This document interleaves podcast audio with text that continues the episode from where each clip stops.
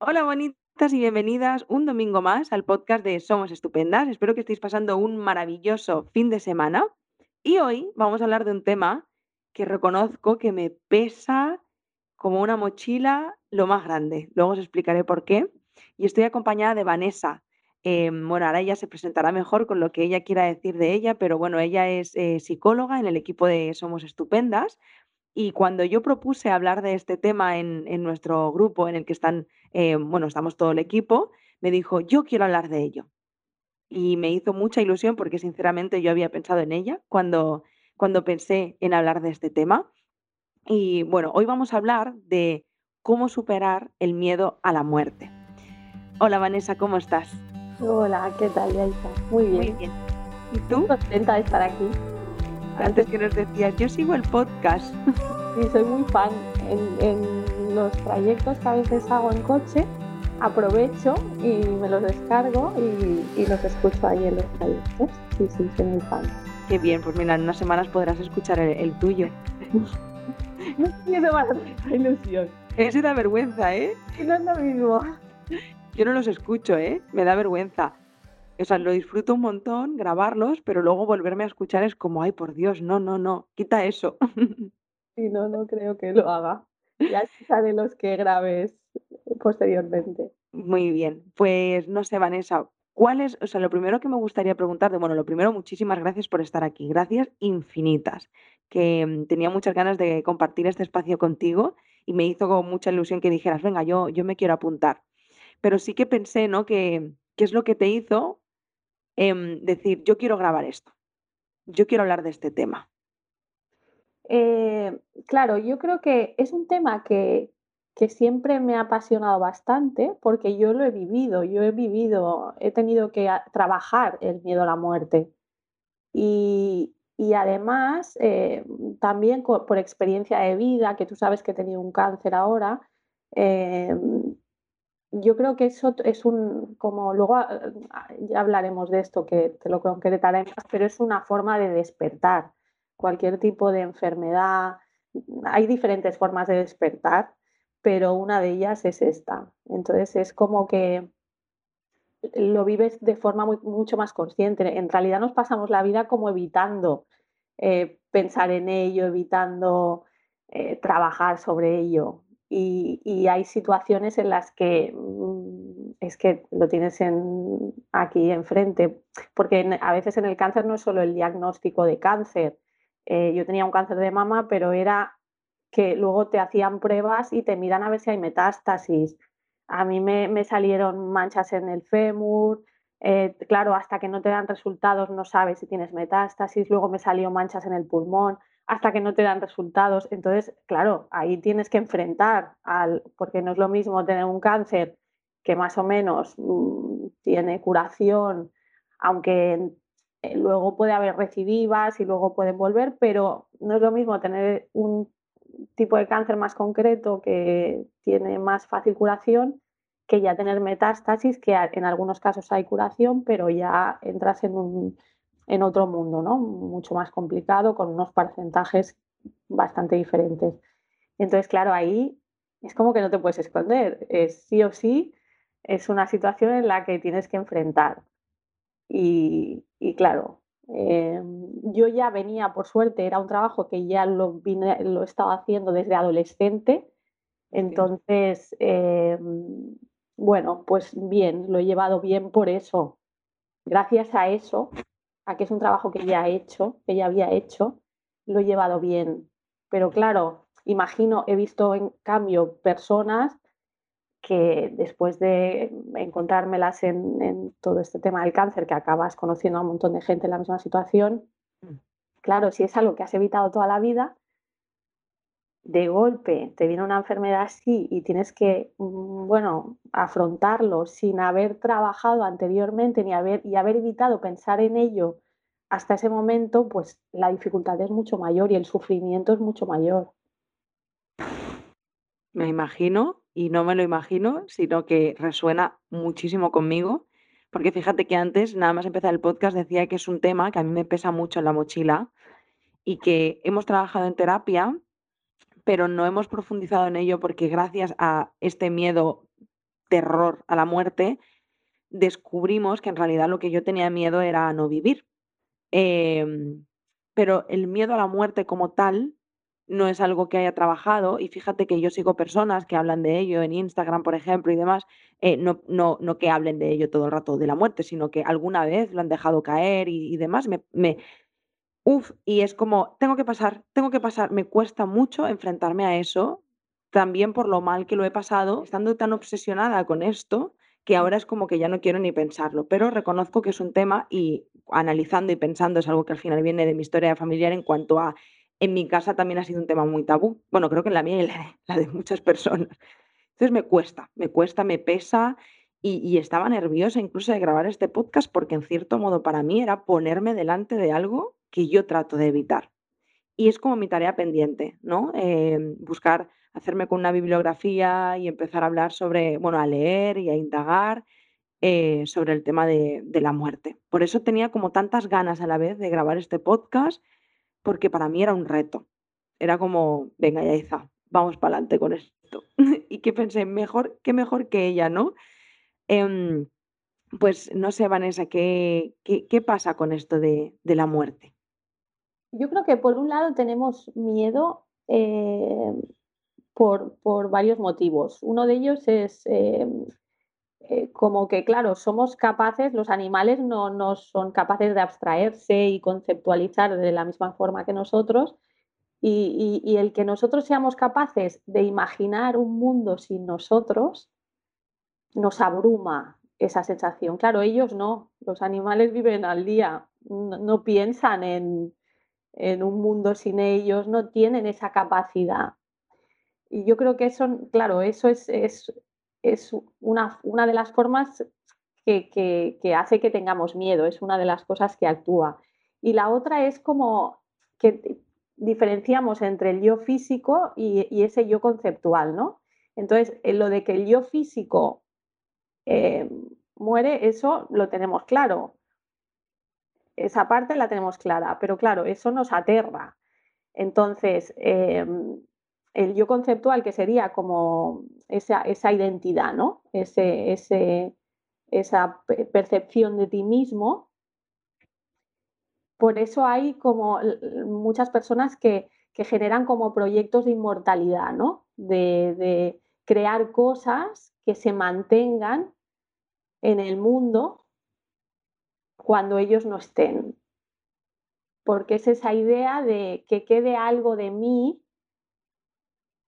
a nivel conceptual, porque el yo físico ya no estará, pero ese yo conceptual sí que puede estar. Eh, claro, está, está, muy relacionado con lo que decías tú, ¿no? Lo de, con lo de no vivir, con esa sensación de no vivir. El, eh, Freud decía, estaba muy, centrado en la represión a nivel sexual y, yo la verdad es que en terapia me encuentro que, en realidad tenemos una gran represión a, la totalidad del propio ser. O sea, no, no, no solo en, el ámbito de la sexualidad, sino eh, reprimimos el, propio ser. Funcionamos, eh, tenemos como una cotidianidad, pero, pero no estamos conectados con el propio ser. Y eso eh, es lo que te enfrenta a veces al miedo a la muerte, lo que te hace eh, llevarlo peor y que tengas que, enfrentarlo más. Eh, la verdad es que hay, como, muchas formas de el miedo. Yo, por ejemplo, eh, mi miedo a la muerte en la adolescencia era eh, como una, una nada, o sea, me, cogía como una angustia física, ¿eh? como un vacío aquí en el pecho es que recuerdo perfectamente la sensación. O sea, cuando yo pensaba en esa nada, me cogía esa sensación y, bueno, tenía que dejar de, de, pensar en ello porque me abrumaba esa nada, el pensar en esa nada, ¿no? La nada era como que se convertía en un todo. Eh, entonces, hay diferentes formas. Eh, yo, por ejemplo, mi pareja es un tema como si no fuera con él, o sea, Sí, sí. Él pues no es algo en lo que piense, no le da miedo. O sea, hay personas así, hay muchas personas. Yo además lo, es algo que hablo y lo pregunto. Eh, durante el tiempo que estuve trabajando en ello, como quería mantenerlo vivo y tenerlo presente, preguntaba ¿no? a, las personas de mi alrededor. Luego hay personas que lo tienen como una música de fondo, ¿sabes? Como algo que está ahí, que de vez en cuando les sale, em, eh, viven momentos y piensan, ostras, pues igual este momento ya no se vuelve a repetir. Hay personas que, bueno, hay como diferentes formas de afrontarlo. Luego hay el que se despierta a las 3 de la mañana con un miedo súbito tremendo eh, o que tienen sueños de que están encerrados en un ataúd. Em, otros se centran más en lo de no, no, poder estar con los seres queridos. Bueno, es como, tenemos como diferentes formas ¿no? de, de, afrontarlo. Em, y, y, otros pues abruma como esa eternidad, que era un poco lo que me pasaba a mí, ¿no? A mí me abrumaba ese, esa eternidad, el pensar que... Eh, pero claro, todo, todo está relacionado también con el, el pensar de forma activa en que somos una pequeña parte. O sea, que somos una pequeña parte de algo mucho más grande. Em, a veces el, también otra cosa que podemos pensar es como el, que estamos más familiarizados con ello de lo que pensamos, porque eh, cuando dormimos, de alguna manera es como un anticipo de, esa inactividad, ¿no? porque al final hay, es una pérdida de conciencia el dormir. Eh, me parece como que, no sé si era en la mitología griega, que el Tánatos y el, sueño, no sé si era el himnos o algo así, en la mitología griega eran hermanos, o sea, hay como una relación entre el sueño y, la muerte, ¿no? Es un estado mm, similar. claro, sí, no hay conciencia, ¿no? No hay como esa parte de conciencia. Em, también es verdad que es un miedo que, yo por lo menos lo he vivido en mí también, que, evoluciona, que crece, ¿sabes? Que va, hay épocas, por ejemplo, los niños, em, claro, yo, por ejemplo me pasó con mis hijos que como en un, volviendo de un tanatorio, volviendo del entierro, sí, de, dejar el, ahí en, en el cementerio, en el coche fúnebre, además, volvíamos y eran pequeños y allí me empezaron a preguntar un montón de cosas, pero que si no sucede algo así, mm, no es algo que cuando son muy pequeños se suelen plantear. Eh, luego, luego, cuando esto sucede, claro, a veces los padres evitan, porque en esto, eh, yo por ejemplo a mis hijos les he llevado a los sanatorios, a los funerales, no es aquello que digas a todos los que tengo me los llevo para ¿no? Toma, no, no, pero personas que, ellos han querido, mm, yo lo he hecho desde muy pequeños. creo que facilita ese tránsito. O sea, al final es que lo hemos de afrontar, hemos de naturalizar y, hemos de integrar que forma parte de nosotros y, y qué mejor que hacerlo lo antes posible, ¿no? Y que poco a poco ellos pues vayan integrando que, esto es así. Y, ¿Y qué pasa? Que luego puede haber niños que se queden un poco anclados en, la infancia, pero normalmente se suelen olvidar del tema y luego surge otra vez en la adolescencia. En la adolescencia sí que hay, puede haber también un pico de miedo eh, que muchas veces no se afronta directamente, pero luego pues hay, hay adolescentes que ponen su vida en peligro, que juegan ¿no? con, eh, con ese, esa muerte y ese riesgo o, ven películas de miedo, eh, o bueno, es una forma de que, bueno, me estoy enfrentando a eso, ¿no? O, estoy jugando con eso. Hay unos miedos que no, salen de forma explícita, eh, o, ahora pues con los juegos estos violentos, ¿no? Que ahora en esa etapa también están constantemente jugando a, a juegos muy relacionados con la violencia, con la muerte. Luego, después de esa etapa, eh, luego ya cuando somos adultos, claro, yo te hablo en términos generales, luego hay el que lo, el que niños que lo tienen muy presente, luego hay una variabilidad, ¿no? Pero como norma general, Luego en la edad adulta, sí que es verdad que, estamos tan ocupados, hay una época así que hay tanta ocupación en el trabajo, los estudios, no sé qué, que es algo que se evita pensar. Eh, que puede venir con mucha fuerza al tener hijos. El tener hijos es un momento de conexión otra vez, porque claro, ahí te enfrentas a, ostras, eh, no solo que les pase algo a ellos, sino que te pase algo a ti, no puedas cuidar de ellos, bueno, ahí hay una conexión muy fuerte, ¿no? Y hay personas que ahí mm, tienen un pico importante eh, respecto a este tema. Luego, otro momento, pues puede ser cuando, cuando los hijos se van, cuando los, los eh, hijos se hacen mayores y entonces la persona entra en esa etapa en la que, en la que ya pues ves que ya no estás subiendo el sendero, sino que lo estás bajando, ¿no? Entonces ahí vuelve a haber como otro momento de, afrontamiento y, en todos esos momentos es cuando pueden surgir esos picos de miedo.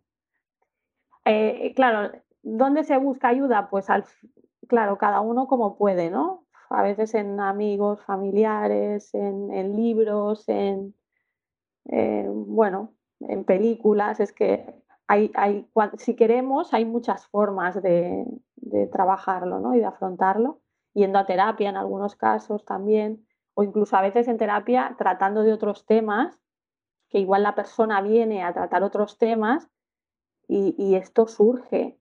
Eh, a veces eh, la persona incluso no, piensa que, que el miedo ese que tenía original venía de eso, es como que a veces nos cuesta, hemos de escarbar y luego ves que, el miedo que había ahí abajo era ese. Y, entonces la persona en realidad mm, venía pensando que habían otros por encima. Em, claro, bueno, al final en realidad morir es como fácil. O sea, mm, lo difícil es vivir, ¿no? Eh, morir lo hace todo el mundo y sí que a veces las circunstancias que lo rodean pueden ser más fáciles o menos, pero el acto de morir, pues aparentemente todo el mundo lo consigue. O sea que yo, por ejemplo, cuando, nació mi hijo, me acuerdo que pensé, a ver, yo estaba cagada y pensé, a ver, si todas han conseguido sacarlo de ahí, yo no voy a ser la que me lo deje dentro. O sea que si todas lo han hecho es que ha de salir. O sea, no tiene que ser tan difícil. Lo mismo con la muerte, ¿no? sí, al final la muerte, pues todo el mundo lo consigue, ¿no? Todo el mundo llega ahí, o sea que mm, difícil no es. Eh, luego están como esas experiencias que yo diría de despertar, ¿no? Que es como experiencias que, te hacen conectar con, eso, ¿no? Eh, como lo del cáncer que te decía yo, ¿no? Es un momento en el que, en el que cuando te diagnostican puede ser cáncer o puede ser otra enfermedad, pero es un momento en el que conectas mucho y, lo tienes que enfrentar. O sea, ya el déjate de, evitar, déjate de pensar o a veces nos pasamos la vida, uy, no, yo ya no veo pelis de miedo, ya no veo no sé qué, ya no veo no sé cuántos y no queremos ver muchas cosas, ¿no? Para no enfrentarnos a ese miedo genuino que, nos puede surgir.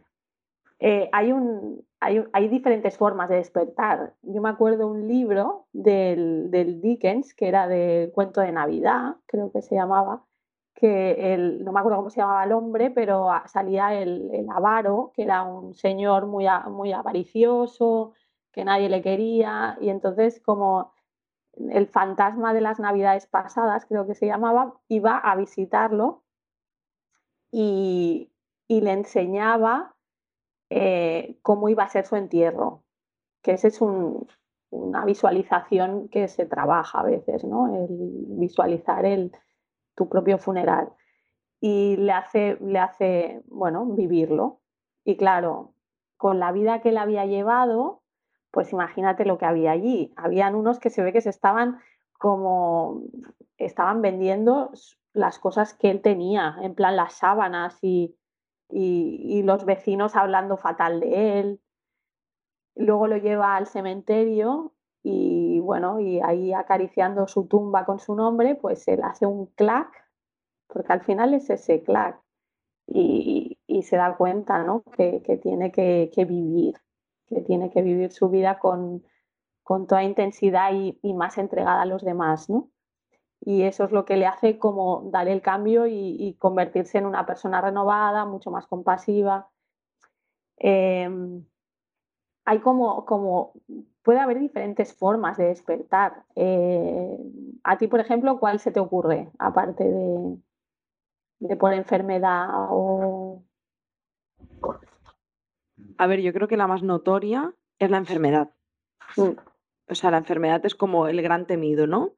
Yo hablando de mí, lo que pasó es eso, ¿no? Es el darme cuenta, claro, porque de, de vista hacia afuera yo tenía una vida muy vivida yo he hecho un montón de cosas, he hecho siempre lo que se me ha antojado, pero al final había una profunda pena dentro de mí, porque yo había enterrado capas y capas y capas de toda una historia de vida a la que yo no le había hecho frente y por lo tanto estaba como, en lugar de, de viviendo, estaba sobreviviendo.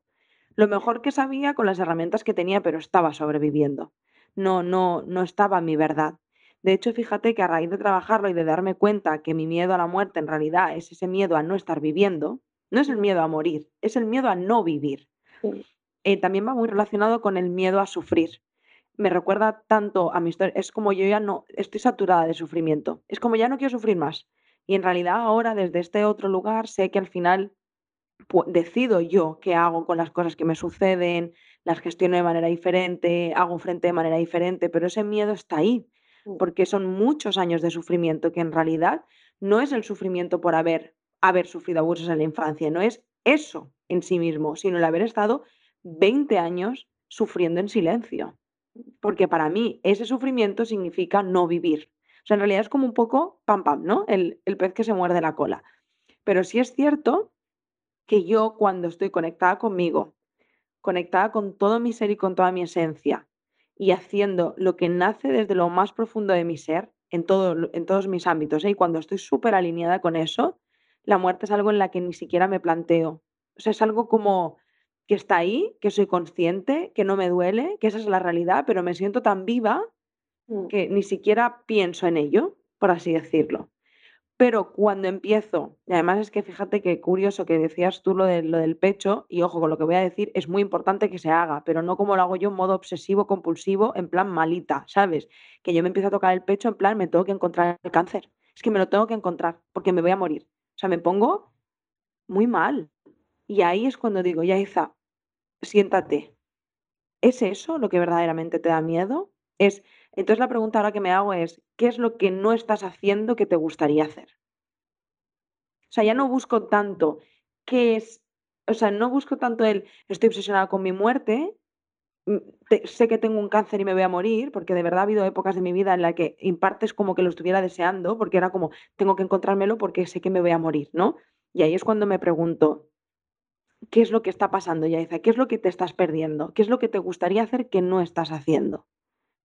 Y ahí es cuando intento, que a veces lo consigo, otras me cuesta más, trato de volver a conectar con esa esencia, con ese ser y volver a darle por pues, rienda suelta a mi creatividad, a mi esencia, a lo que quiero, a lo que deseo. Pero es como que, fíjate que a mí, para mí la muerte es como la alerta a no estás viviendo. Yaiza, presta atención a esto. Eso es lo que yo siento. Es que es eso. Es, el, el, el, vivir eh, sin, pensando en, cómo puedo vivir para no arrepentirme, para mm, ser consciente de todo lo que estoy haciendo y, estar haciendo cosas de las que esté orgullosa y que yo haya elegido em, y que ame mi destino, ¿no? De alguna forma. O sea, al final es... Eh, lo que pasa es que al final sí que hay como muchas formas de despertar, hay más, o sea, puede haber por enfermedad, eh, sucede mucho cuando mueren los padres. Es lo que iba a decir, digo, creo también que igual cuando fallece alguien de tu entorno, ¿no? Que de pronto dices, sí, ¿qué coño es esto de la vida, no? O sea, al morir seres queridos y, y los padres que tienen un, o sea, los padres al final es como si ellos estuvieran detrás nuestro y detrás pues está la muerte. Pero claro, cuando ellos ya no están, Vale. Lo, de, atrás, tú, sí.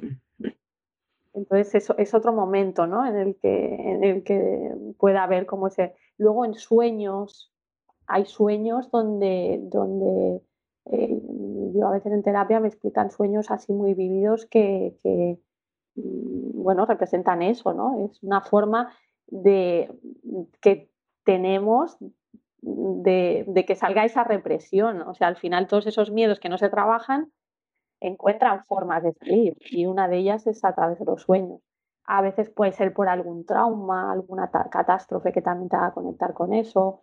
Puede ser, yo que sé, pérdidas a nivel de trabajo. Hay mucha gente que, que en esos momentos clave, ¿no? De, jolín, he hecho 50 años, he hecho 60, son momentos en los que uno repasa su vida y, y, y, conecta con eso que decías tú, ¿no? ¿Qué es lo que estoy haciendo? ¿Estoy haciendo realmente lo que quiero, lo que me hace feliz, eh, lo que me hace sentir? ¿Estoy sintiéndome a mí misma? ¿Estoy conectada conmigo? Luego a veces con, con como incluso en pérdidas de relaciones, ¿eh? incluso a nivel de... de Relación de pareja, ¿no? Sí, sí. Al final también es una pérdida que te, que te puede conectar ¿no? con, con eso. Eh, lo que pasa es que yo creo que, bueno, todos estos temas nos pueden ayudar a, despertar. Eh, no es necesario tener un cáncer, ¿no? no tener una enfermedad. Los que tenemos, eh, los que hemos pasado cáncer, hay un síndrome. Yo luego hice un curso de psiconcología y hay un curso, hay un síndrome que se le llama la espada de Damocles, porque eh, nosotros cuando entramos en ese mundo, eh, sí que es verdad que tienes probabilidades de, que vuelva. O sea, pasas por un proceso brutal. Además, eh, a veces incluso tienes un porcentaje. O sea, yo tengo un porcentaje que, que lo sé de probabilidad, que de hecho yo hice quimio porque tenía un porcentaje alto, casi del 20% de probabilidad de que me volviera. Entonces me hicieron quimio para reducir ese porcentaje.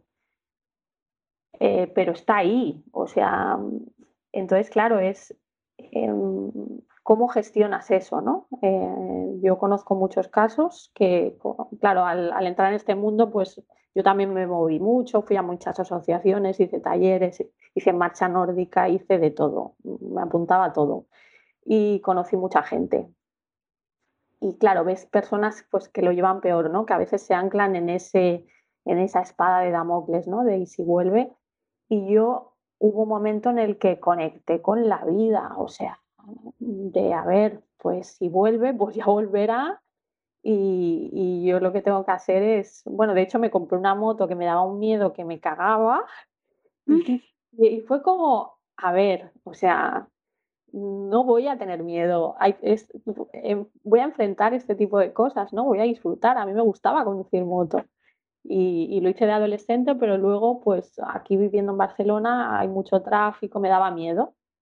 Y, y después de pasar el cáncer, le dije a mi pareja un día, digo, me voy a comprar una moto.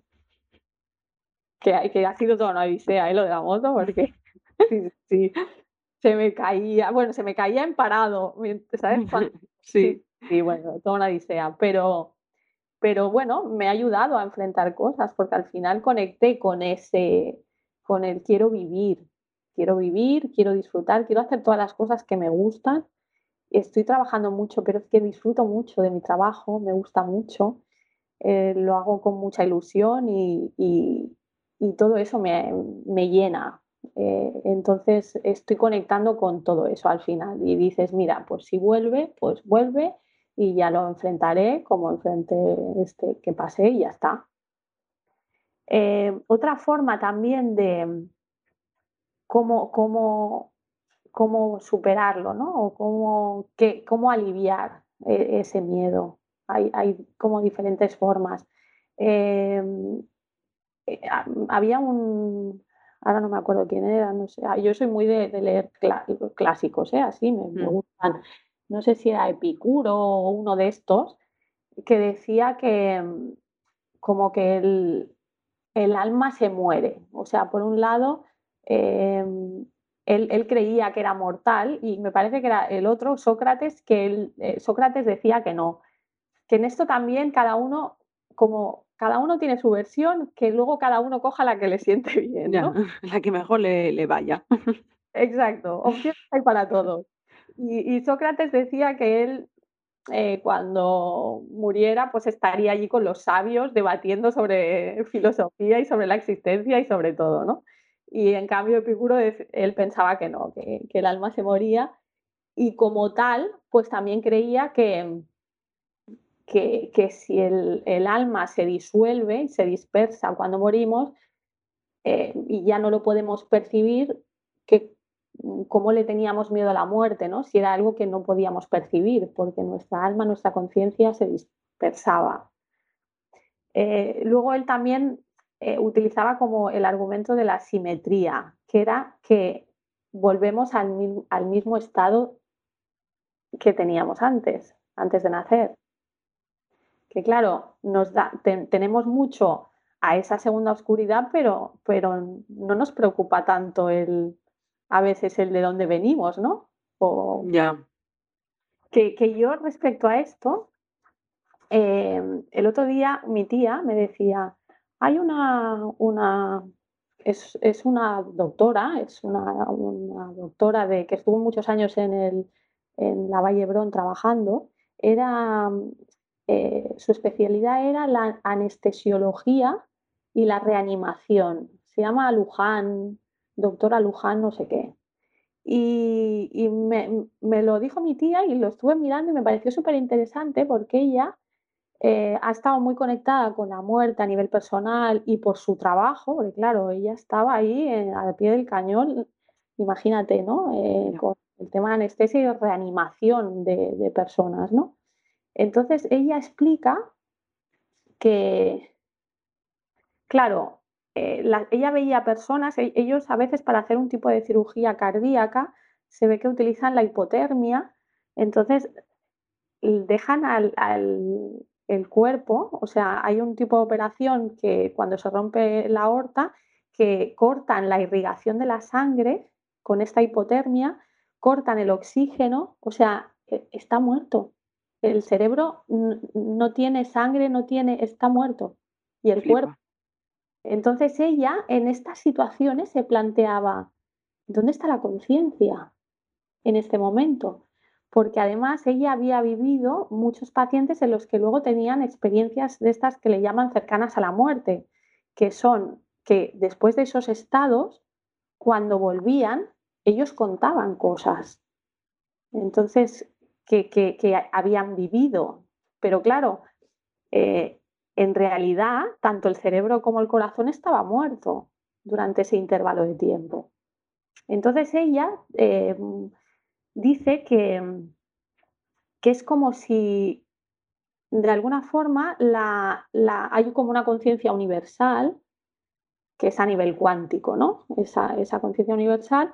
Entonces, no es que eh, el, el, o sea, es como si esa conciencia entra dentro de nuestro cerebro.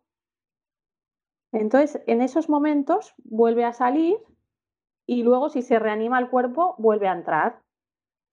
¿Cómo sucede eso? Eh, parece ser que, hay eh, un físico matemático y un psicólogo que hicieron un estudio y ellos argumentaban que hay unos microtúbulos en, que es como en el citoesqueleto de las, de las células, hay unos microtúbulos que hacen como de, de transmisores y es, bueno, según ellos, a través de estos pues como si fuera una radio, como si fuera una transmisión. Sí, una parabólica, ¿no? Exactamente, es como, boom, esa conciencia llega al cuerpo, es, energía, que al final la energía ni se crea, ni se destruye, se transforma. Se transforma. Entonces, bueno, eh, esa energía en esos, todas esas personas, porque esas personas que habían vivido, hay un, médico holandés, un cardiólogo, hizo un estudio con casi 400 personas que habían tenido experiencias de estas cercanas a la muerte y, teniendo el corazón parado y el cerebro parado, eh, estas personas referían haberse visto a sí mismas, visto la situación y daban datos explícitos. Eh, esto no ocurre en todos los casos, me parece que era un 20% así que ocurrían estas experiencias, mm. pero eh, bueno, daba, era como la explicación esta, ¿no? De en ese momento en el que el cerebro está muerto y el corazón también, bueno, era como que esa energía salía y luego cuando se reanimaba el cuerpo volvía a entrar, ¿no? Entonces ellos, claro, tenían recuerdos de cosas. Claro. Sí, sí, sí, sí, sí. Mamma mía, ¿eh? Fíjate, te voy a decir una cosa, hablar de la muerte desde este otro lugar, que yo he pensado mucho en eso, también pienso que la, que la muerte es algo 100% en creencias y algo cultural, porque fíjate cómo hay otros países del mundo en el que la muerte se celebra. O sea, lo que está claro es que la realidad es la que es, pero los ojos desde donde la percibimos es totalmente diferente de en relación a nuestra cultura y nuestras creencias. Como antes, por ejemplo, que decías lo de la infancia, lo de llevar a tus hijos y familiarizarse con una realidad que, que forma parte de la vida, como es morir. En mi caso, por ejemplo, siempre ha sido como al cielo, el arco iris, nunca he visto un tanatorio en mi vida. eh, la primera vez fue con 17 años que falleció mi abuelo eh, y claro, para mí es como, eh, soy de las que pasa por un cementerio y hago así. No lo quiero ni ver, ¿no? Imagínate, y eso es una creencia porque al final he crecido desde el evitar, evitar, evitar. Mm. Pero algunas veces que yo he tratado como de filosofear este de dónde, de dónde venimos, hacia dónde vamos y qué pasa después y no sé qué, cuando me lo planteo desde este lugar más energético, más espiritual, del propio ser, de a mí me parece que el ser es algo tan poderoso. Yo a veces lo que pienso es, mira, tía, Tú eres tan maravillosa que tú te puedes morir. Lo que pienso es, tú te puedes morir aquí en el plano físico, pero todo esto que hemos aprendido, todo esto que hemos venido aquí, a veces incluso me llega a pensar esto ya, bueno, ya se me, se me está yendo la cabeza, ¿eh? Pero a veces he pensado incluso, ¿y si es que la vida, que es la parte difícil, es Sí, muy difícil, sí, sí, es parte del entrenamiento de una, libera- de de una liberación mayor? Como si después fuera como, venga, con todo lo que has aprendido ahora, Váyase usted donde quiera, yo no ya no creo ni dónde, ni cómo, ni pero que como esa energía mm, se va a otro lugar a a a a vivir la vida, ¿no? A vivir en plan a descansar, o yo qué sé, no sé, como una sensación de liberación, sí, de así como tú vivas en vida, eh, será como ese descanso en en en otro plano. mm, Igual no es un plano físico como tal, no, pero es como una liberación de una energía que ha ido aprendiendo sus propios recursos y su propia forma, se ha ido construyendo, ¿no? Para, no sé, esto son como cosas sí, esto no, me no, hace a mí me hace sentir cómoda, ¿no? Pensar, vale, yo me cultivo desde este desde este ser, porque al final esta energía después, pues, no sé, volará. Yo qué sé, mariposa, será una mariposa. tiene sentido, o sea, eh, de hecho, eh, como esta esta conciencia se supone universal o a nivel cuántico, eh, es como ese cúmulo de todas esas, experiencias que contienen las conciencias individuales. O sea, es como, eh, ahí está todo unido, pero no se pierde tu propia experiencia. De todas formas, ahora te voy a, te voy a contar otra, otro- otra cosa que también alivia, que es como se le dice la propagación por ondas concéntricas, que yo creo que tú lo haces. Es em, como, antes te hablaba de los proyectos esos de inmortalidad, ¿no? Que, pero a mí me gusta más como la idea de esta de la propagación de ondas concéntricas porque son, yo creo que tú haces muchos gestos de este tipo que ayudan a mucha gente y, y todo eso em, es algo como un legado que tú estás dejando. Ya no de- como algo centrado en ti como persona, sino en que todos esos gestos y esas cosas están ayudando a personas, ¿sabes? A un montón de personas y es un legado como las ondas de, ¿sabes? Que tiro una piedra en un estanque y boom. Yeah. Y yo creo que en eso tú lo haces, porque estás con todo lo que tú haces, estás ayudando a muchas personas. Pues mira, fíjate, y esto va muy relacionado con ese miedo a la muerte, que en realidad es ese miedo a no sentirme viva. Para mí estos 2 últimos años han sido muy reveladores como persona, porque mi proceso de terapia ha sido, vamos, la hostia. O sea, he sufrido un montón, he llorado un montón, ha dolido el camino, todo lo que tú quieras, pero ha sido transformador, liberador, o sea, eh, guau. O sea, ha sido un viaje hacia el interior como una pasada, ¿no? Como quien dice que se va a la India y de pronto vuelve nuevo, pues yo, pero en mi consulta de terapia. Y, mm, y fíjate que este último año en concreto ha sido, yo, yo pienso en mi terapia y el primer año ha sido como salir del, del, cajón de la mierda, bueno, abrirlo, salir del cajón y decir, Dios, cuánta mierda hay en este cajón, ¿no? Cuántas cosas. Ha sido un año de darme cuenta, de sacar todas esas cosas, venga, saca y saca y saca. Y el último año, este último año ha sido el de limpiar el cajón, pulir las cositas, guardarlas, ha sido como el, el ese trabajo de, de sacar a relucir, ¿no? Y entre este proceso me he dado cuenta que desde el ponerme al servicio de los demás, por así decirlo, desde el vivir, eh, bueno, como a través de mi historia, poder eh, guiar, despertar, acompañar, mm, como quiera que se llame, a otras personas, es lo que verdaderamente me hace sentir viva. Mm. Y me pasó hace poquito que entré en un estado, un estado de ansiedad muy heavy, estuve meses después de la cuarentena, he estado como dos o tres meses muy fastidiosa de ansiedad y trabajando en terapia volvimos a darnos cuenta de que yo estaba en plena creación de Somos Estupendas, metida, sumergida ahí en picando piedra, de, de, de no estar conectada con el ayudar y me di cuenta que cuando yo desconecto de ese entregarme, otra vez me siento que, que no, o sea, es como si hubiera encontrado como mi propósito en la vida, por así decirlo.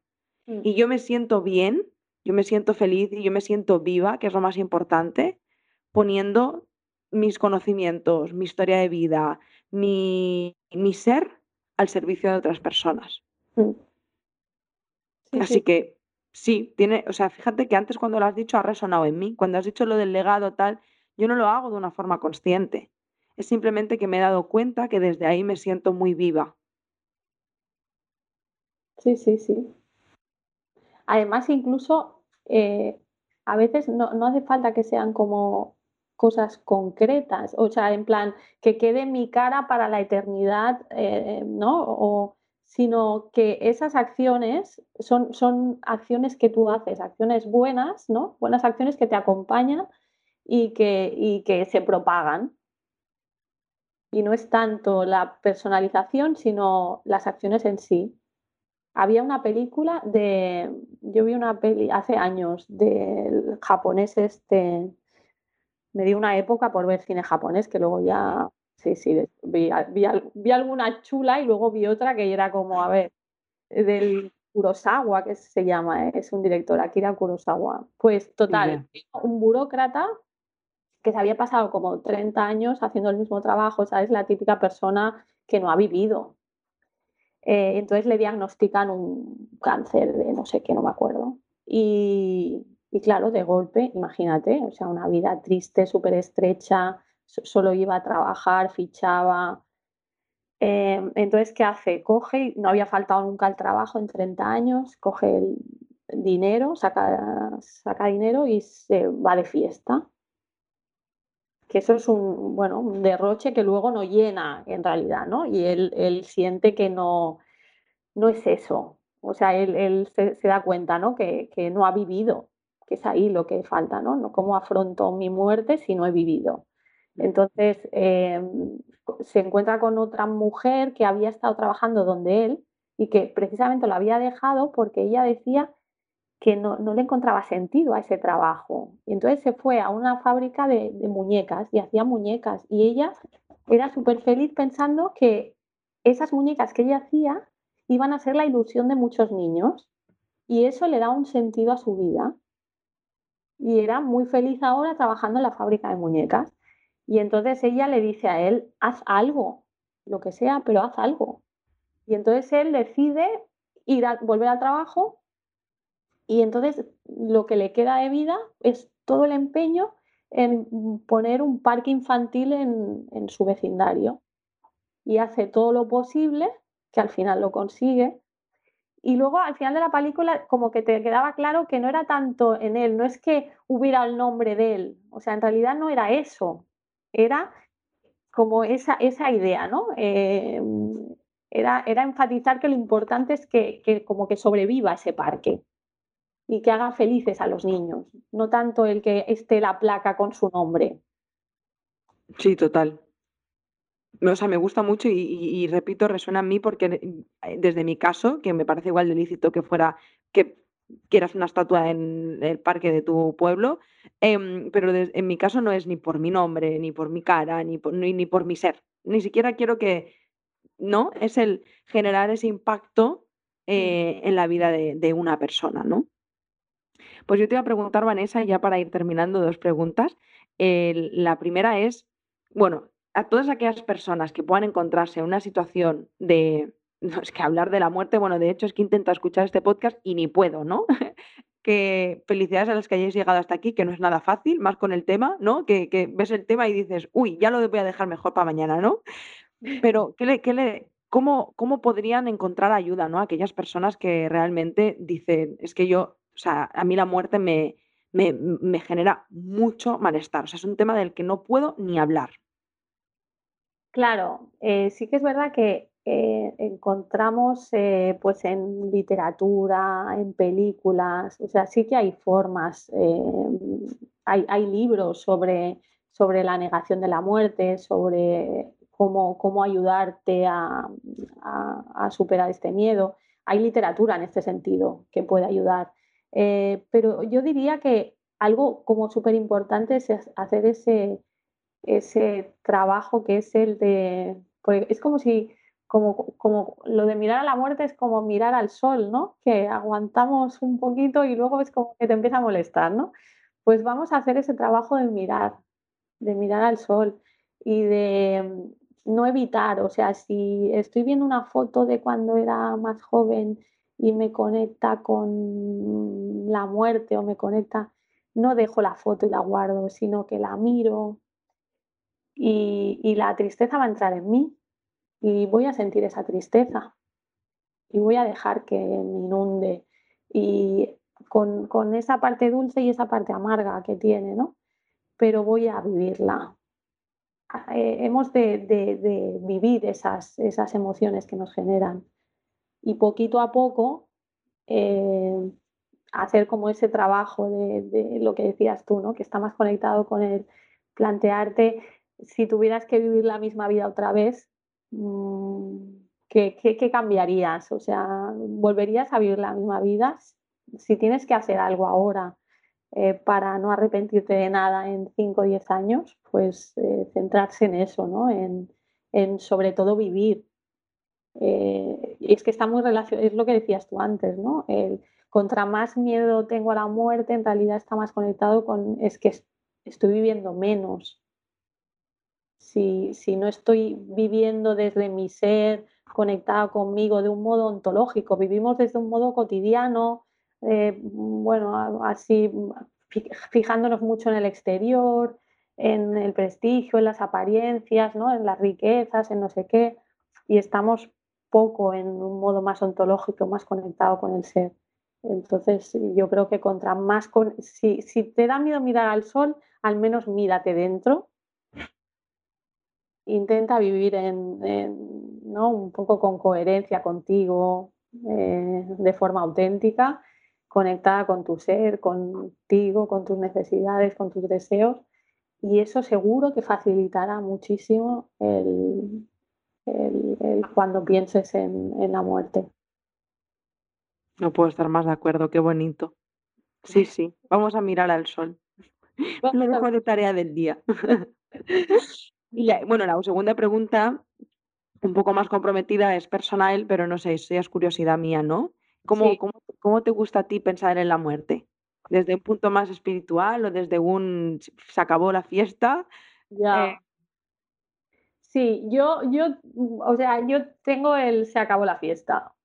Tengo ese punto y yo creo que hay, hay una parte científica ahí, ¿no? Que, que, claro, no está demostrado. Entonces tengo esa parte de se acabó. Pero eh, sí que conecto mucho. Yo también tengo esa parte espiritual y, y, y un poco hierbas. También tengo mi, mi lado hierbas ahí. Y, y- también creo en esa, esa conciencia universal, esa energía a nivel cuántico. No sé exactamente cómo se desarrollan y si a mí esas teorías me parecen súper interesantes porque sí que le encuentro un sentido, ¿no? Y porque eh, cuando piensas en el, vale, esto se acaba, hay cosas que quedan fuera de eso que no tienen explicación y que yo también creo en ellas, eh, personas que han tenido experiencias, luego las reencarnaciones. Yo, yo he leído libros y, de, y de, de, médicos respecto a estos temas, o sea, hay gente que ha vivido experiencias. Entonces, a mí me costaba encajar el, si todo se acaba mmm, finito, ¿eso de dónde sale?